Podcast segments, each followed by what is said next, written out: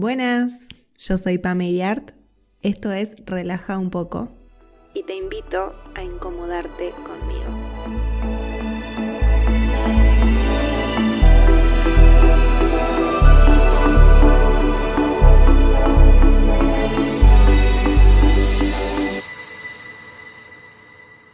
Bueno, hoy quiero hablar de mm, las vidas pasadas. Vamos a hablar de vidas pasadas. Em, a mí lo, lo que por ahí me llama mucho la atención es la cantidad de veces que en sesiones de registros me han preguntado qué fui en otra vida. Y esa pregunta, yo lo saco cagando cuando me preguntan eso, porque em, es... O sea, ¿cómo lo respondes? tenemos incontables vidas pasadas, la verdad. ¿Cómo puedo responderte eso? Primero. Y segundo, el velo por algo está. Por algo no, te, no, no podemos recordar que fuimos en vidas pasadas. Eh, tiene un sentido, tiene una razón de ser. Imagínate, imagínense que estamos atravesando esta experiencia en esta vida actual, en este cuerpo, y a veces se nos hace súper pesado estar acá. Y mm,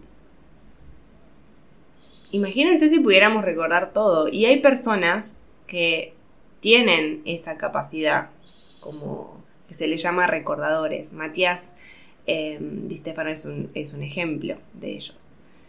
Eh, pero él mismo ha contado los desafíos que eso generó para él y todo el trabajo interno que le llevó poder incluir eso a su vida. Pero no todos estamos eh, preparados para semejante cosa. Entonces, voy a explicar un poco cómo, cómo es lo que aprendí que funciona esto de las vidas pasadas. Perdón si hay ruidos, pero bueno, el entorno, no se puede controlar. Em, lo que he aprendido en, en, mi formación de terapia regresiva es lo que por lo general ya sabemos, que hay un montón de pruebas de que después de la muerte pasan cosas.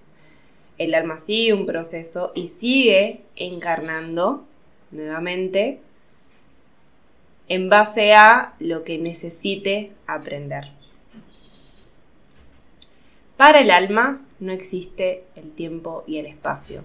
Lo que nosotros conocemos como tiempo y espacio es algo que forma parte de esta experiencia porque es necesaria para esta experiencia. Es necesario para la mente, para ubicar el pasado, el presente y el futuro. Pero para el alma, fuera de este cuerpo, fuera de esta 3D, no existe eso. Para el alma es como no son muchas vidas, son muchas experiencias en diferentes cuerpos. Entonces, ¿qué pasa con esto? Cuando nosotros morimos, vamos al espacio entre vidas, se hace el proceso necesario, que no hay, no, no está definido cuánto es el tiempo que se está. Algunos hablan de años y demás, pero es, o sea, es difícil medirlo si para el alma eso no existe. O sea, ¿cómo, ¿cómo la definimos? No existe. Y en realidad tampoco interesa. Lo importante es que está ese espacio entre vidas y que ahí es donde se decide cuál va a ser la siguiente encarnación. Cuando bajamos a la panza de mamá, nosotros elegimos en qué cuerpo vamos a nacer, cuál va a ser nuestra familia, cuál es el clan en el que vamos a pertenecer. Y todo eso tiene un porqué. De ahí es que gracias a Dios hoy existen tantas herramientas, tenemos tantas herramientas a la mano para trabajar no solamente las cosas que por ahí traemos de vidas pasadas, sino también lo que estamos repitiendo de, nuestro clan. Ahora, no elegimos el clan en, el que, en el que nacemos porque sí. Bien, si ustedes se ponen a ver, hay personas eh, supongo que están relacionadas o han escuchado hablar sobre constelaciones familiares, aunque no lo hayan experimentado. En, constelaciones familiares se ve puntualmente todo lo que tiene que ver con el clan, ¿sí? Con lo generacional. Ahora, por ejemplo, eh, y esto lo súper recomiendo. El año pasado yo tuve una secuencia em, que detonó como muchas muchos patrones o muchas creencias inconscientes que yo tenía con respecto a la pareja. Eh, eh, como una sensación de, che, yo siento que estoy siendo, como que estoy siendo alguien más dentro de, este vínculo, pero al mismo tiempo como que digo, ok, acá hay algo que es mío también, como, no sé, lo sentía como muy amplio y muy, no, como digo, esto no se puede resolver con una sola técnica. Entonces lo que hice fue hacer, por un lado, constelaciones para descifrar qué era esa sensación de, che, no estoy siendo yo en este vínculo, que lo pude resolver y salieron cosas súper sanadoras y hermosas, pero también dije, voy a hacer una regresión. Porque si yo elegí este clan para sanar este problema, para sanar este tema, este, este, este patroncito hermoso, significa que yo también traigo algo de esto. Porque por algo lo estoy resolviendo yo y al resolverlo yo sano lo demás.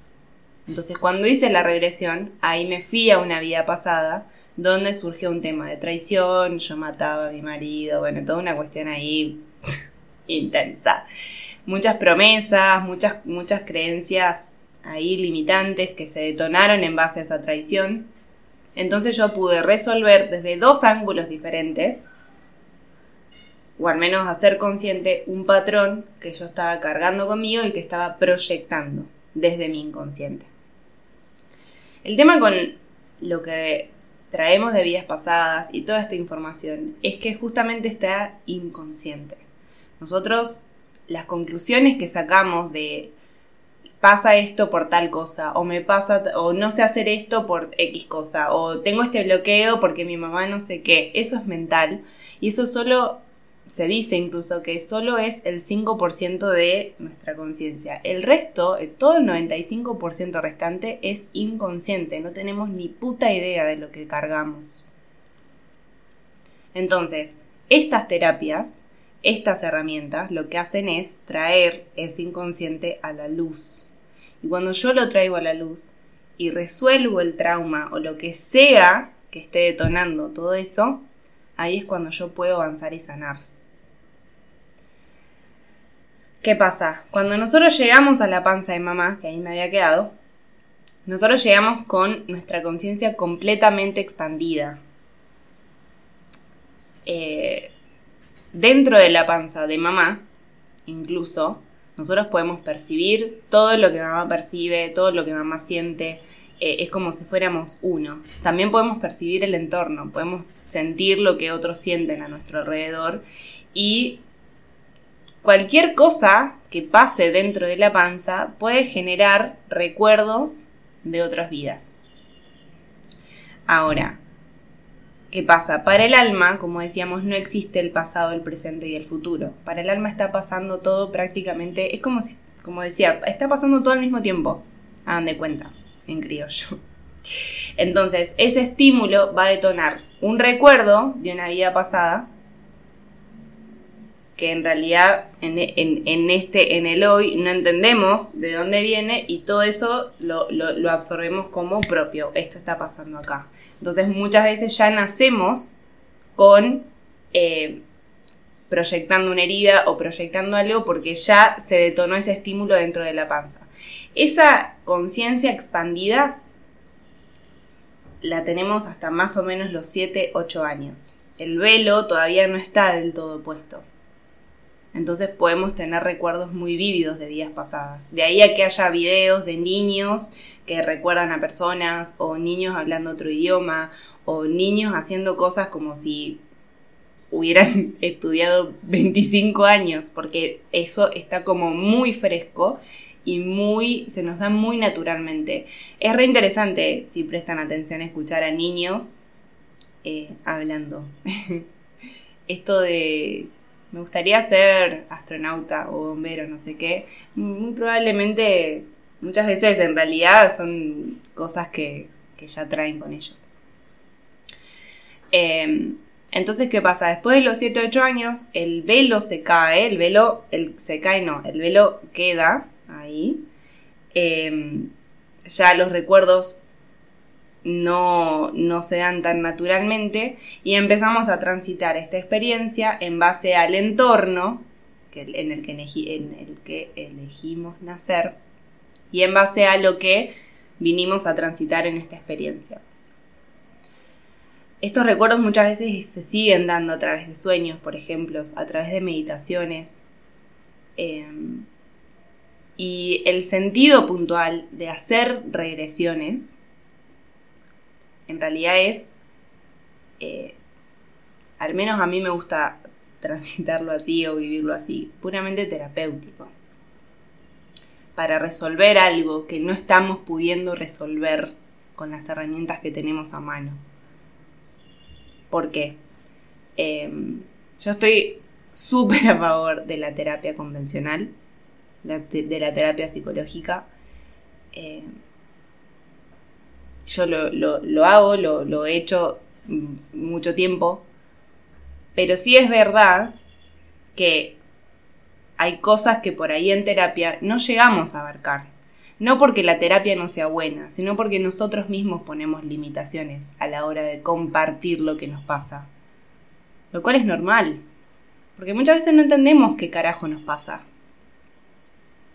No lo podemos poner en palabras. Entonces, todo eso que la terapia convencional no alcanza, estas herramientas que estoy mencionando, mencionando, la terapia regresiva, constelaciones, registros, ayudan a llegar a lugares que nuestra mente y nuestro ego no nos permite. Por eso se dice hoy que ya no son, ya no se las llama terapias alternativas, se las llama terapias complementarias, porque acompañan y porque está buenísimo también todo lo que surja en estas sesiones acompañarlo con terapia convencional y poder tener un espacio seguro en el que compartir eso que trae. Durante la vida, aunque el velo esté puesto y no podamos recordar vidas pasadas, esto de que algo externo genere un estímulo que, que, detona algo inconsciente de una vida pasada, pasa, o sea, repasa. Entonces, está buenísimo poder acudir y tener esta herramienta de terapia regresiva a mano para poder resolverlo. Entonces, yo ayer les contaba en historias que no se hacen regresiones por simple curiosidad. ¿Por qué? Imagínate vos que entras en una regresión, que de hecho hay muchas regresiones en YouTube, hay regresiones, también se hacen regresiones colectivas, y no estoy ni a favor ni en contra, no estoy diciendo ni que esté bien ni que esté mal, pero yo no lo he hecho ni lo haría. Y, por el simple hecho de que, imagínate esto, entras en una regresión, le das una vida pasada. Resulta que entras en una regresión, tu alma te lleva, que por algo te está llevando, te está llevando algo que vos necesitas eh, recordar para poder, digamos, liberar y, y trabajar y liberar. Entonces vos volvés a una vida pasada a un momento traumático que no recordabas. Y esa misma regresión colectiva o la regresión que está grabada te saca de ese lugar, pero no te, no te da la herramienta para poder hacer el trabajo terapéutico necesario para liberar ese trauma. Entonces al final volvés al momento actual con un trauma activado, un nuevo trauma activado, como si no tuviéramos suficientes en esta vida, ¿para qué sumarte más? Por eso yo no lo, no, yo no lo recomiendo. Sí recomiendo la terapia regresiva eh, con un terapeuta que de confianza, que esté capacitado para poder guiarte a través de la regresión, a través de esa experiencia en la que tu alma te lleva, y que te pueda guiar a través del, trabajo terapéutico necesario para liberar ese trauma.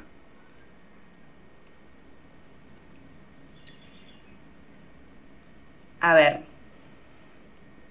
Acá me hice una lista de cosas. Para no olvidarme. Muchas veces, acá me anoté otra pregunta. Muchas veces dicen em, esto de que me da miedo hacer una regresión justamente por lo que me pueda llegar a eh, mostrar la regresión, ¿no? Y yo digo, a mí me da más miedo eh, seguir con el, síntoma que tengo.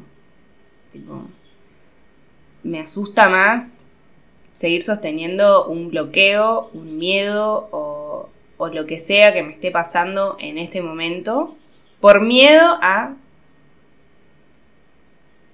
Primero, si el alma te lleva a revivir una determinada experiencia es porque es necesario para vos. Es porque el alma no es boluda, el alma sabe. ¿No? Y cualquier cosa que te muestre, ya lo viviste. Tipo, y estás acá. No sé, de pronto me parece como no ser nada que no puedas atravesar. ¿Cómo nos subestimamos, no? Como...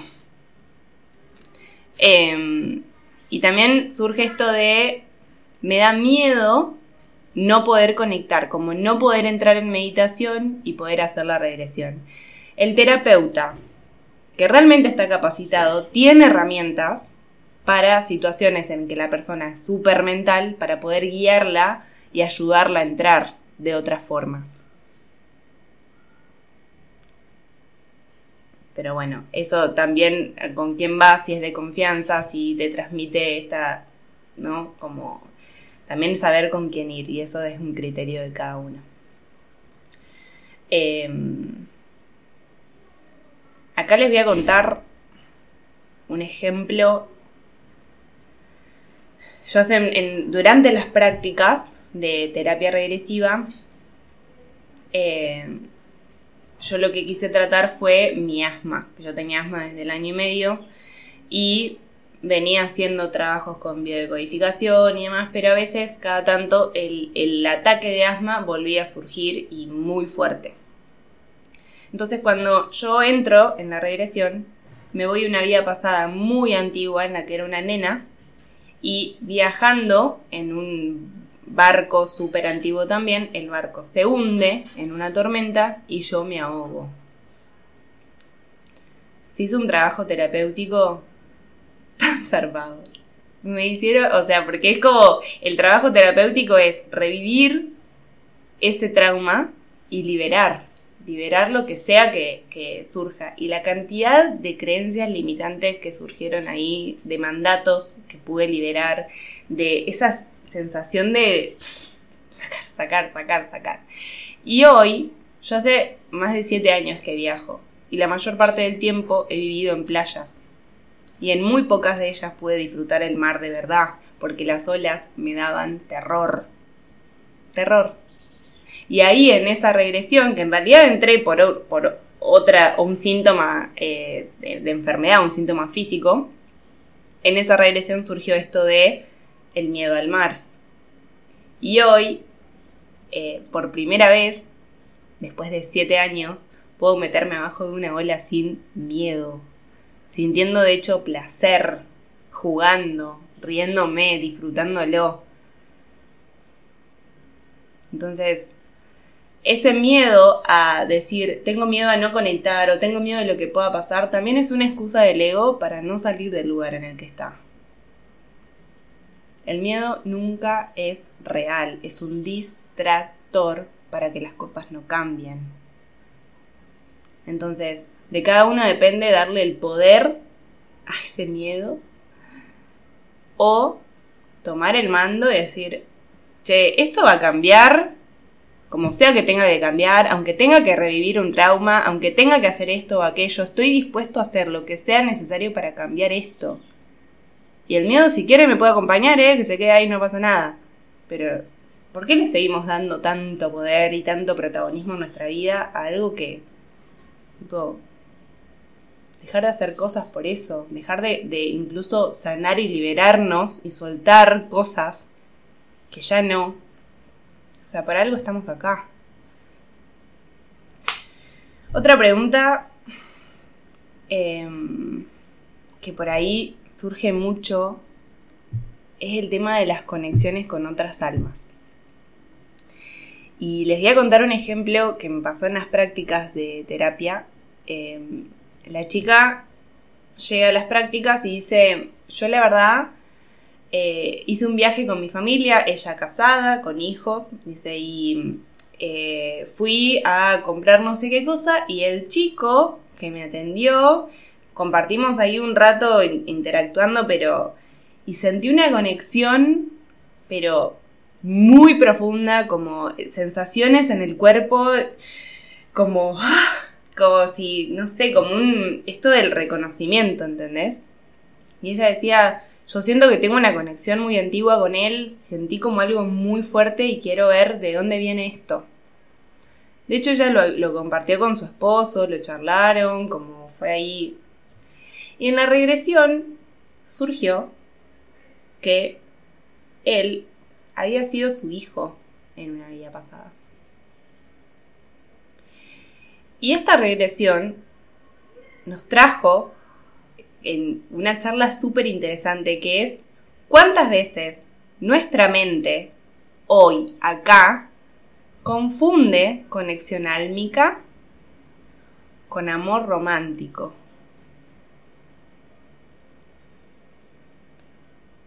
¿Cuántas veces escuché decir en sesión, yo tengo una conexión, de hecho tengo un meme sobre esto. Tengo una conexión súper, súper, súper grande con él. Yo no entiendo por qué no estamos juntos y esto tiene que suceder como esto tiene que pasar, esto tiene que funcionar porque la conexión que tengo con él no la tengo con nadie. Y capaz que esa conexión es porque fue tu hijo. O sea. Y vos estás ahí obse ahí, tipo, esto tiene que pasar porque esta conexión no la tengo con otra persona. Pero conexión álmica no necesariamente implica que tenga que pasar algo.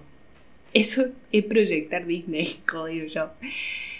No necesariamente tiene que pasar algo, no necesariamente tiene que ser una persona que esté en tu vida. Es simplemente una conexión álmica. Nuestra mente es la que pretende que las cosas sean de determinada manera. Y nos aferramos tanto a esa idea, a esa expectativa, a lo que tiene que ser, a lo que, cómo tendría que pasar, que, oh, liberación. Entonces, eh, en ese caso sentí como que, bueno, en realidad siempre lo siento, como que la, regresión fue súper sanadora y súper de decir, bueno, está listo, ahora entiendo, ya está, puedo seguir con lo mío. Acabo de aplaudir en el micrófono Ahora entienden por qué se escuchan los ruidos en los audios. Em, y voy a, cerrar con una última pregunta que me anoté, que muchas veces me dicen, ¿me conviene hacer una sesión de registros o una sesión de regresión? Me preguntan, acá me anoté si es lo mismo, porque estas preguntas me las hacen siempre, pero me las anoto para no olvidarlas. En realidad son dos cosas completamente diferentes completamente diferentes. Si bien la información podríamos decir que viene prácticamente del mismo lugar, porque todo es parte de la calle, las vidas pasadas, eh, lo que haya pasado en el espacio entre vidas, em, en la panza de mamá, o sea, todo viene prácticamente del mismo lugar, pero son dos experiencias diferentes. En una sesión de registros, vos tenés a un lector que canaliza información para vos. Baja información a través suyo para vos.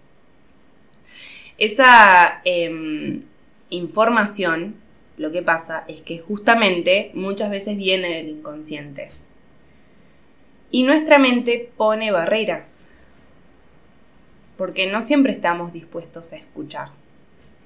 Entonces ahí es cuando empezamos con, no sé si me dice la verdad, yo no entendí lo que me dijo, o esto no me resuena, esto no puede ser porque yo ya lo trabajé. Les estoy diciendo respuestas que he recibido o que he escuchado en algún punto que se dicen en las sesiones. Entonces, no siempre tienen el efecto que podrían tener porque nosotros mismos ponemos la limitación. Porque nosotros mismos no, llegamos a dimensionar qué son los registros y no llegamos a confiar en lo que el otro nos dice. Y a veces lo escuchamos y lo recibimos, pero esas palabras no tienen el mismo impacto que si yo lo vivo en carne propia. Porque lo que vivís en carne propia en una regresión te atraviesa y no hay dudas de que lo estás experimentando. No hay lugar para que la mente dude de lo que está experimentando tu cuerpo, tu, lo que sea, o sea, no hay lugar. Sí puede surgir, y es verdad, esta pregunta en el medio de la regresión, che, ¿esto me lo estoy inventando o esto es real? Y en realidad no importa. No interesa si es parte de tu imaginación o si realmente pasó. Porque sea una o la otra, si lo estás experimentando es porque en algún lugar de tu inconsciente está. ¿Y e, por qué vas a pelear con eso? ¿Por qué vas a dudar de eso? Liberalo, ya está, lo sacás. Ni siquiera el, terapeuta, si, si realmente sabe lo que hace, no te da ni siquiera espacio para que dudes de eso y metas la mente. Em, si tengo que recomendar cuándo hacer una y cuándo hacer la otra, qué difícil. Porque en realidad las sesiones de, mm, registros son súper, súper sanadoras y le damos el lugar. Yo he dado sesiones que me han parecido increíbles los mensajes y los resultados que he visto en la persona. Pero la verdad que, como digo, son dos cosas diferentes. Sí, por ejemplo, puedo recomendar que si tenés un miedo que sea muy puntual, o un síntoma que sea muy puntual, anda por regresión. El otro día tuve esta conversación con alguien y ella me decía, mira, em, quiero hacer una sesión de, registros porque em, le tengo miedo al agua, le tengo miedo a las olas. Y yo le digo, mira, si te tengo que recomendar algo, te recomendaría que hagas una regresión. Porque ponele que vos venís conmigo y te abro los registros y te digo, che, Em, no sé, le tenés miedo al agua porque cuando tenías dos años eh, casi te ahogás en la pileta de tu casa, por ejemplo. O, mm, eh, no sé, te ahogaste en un tsunami, por decirte. ¿Qué haces con esa data? Das, listo, lo sabes. Y puede que el síntoma se alivie un poco, que el bloqueo se, se alivie un poco. Pero no hay un trabajo terapéutico que libere esa experiencia traumática. Entonces, al hacer la regresión, vos volvés a ese momento que generó el trauma que estás viviendo hoy, lo liberás y eso hace que realmente ocurra un cambio. Las sesiones de registros tienen mensajes increíbles, como digo, pero si hay algo específicamente que necesite ser liberado, que necesite cambiar y que quieras que, o sea, realmente tiene un impacto completamente diferente. Las dos son experiencias que para mí hay que, hay que vivir, que están buenas. Recibir mensajes, escuchar a un otro que te está dando mensajes que, que también suelen atravesar muchísimo y llegar y, generar cambios zarpados. Y a su vez tener esta experiencia de revivir eso, mm, no sé, como esas sensaciones que no se pueden explicar, nada, para mí son increíbles. Y hay que también confiar en, em, en la intuición de uno, en lo que uno necesita en el momento. Así que bueno, acá tienen mi explicación, espero que sirva. Em, la verdad que lo súper, súper recomiendo. Yo la verdad que no dejo de sorprenderme con lo que veo en las regresiones que doy.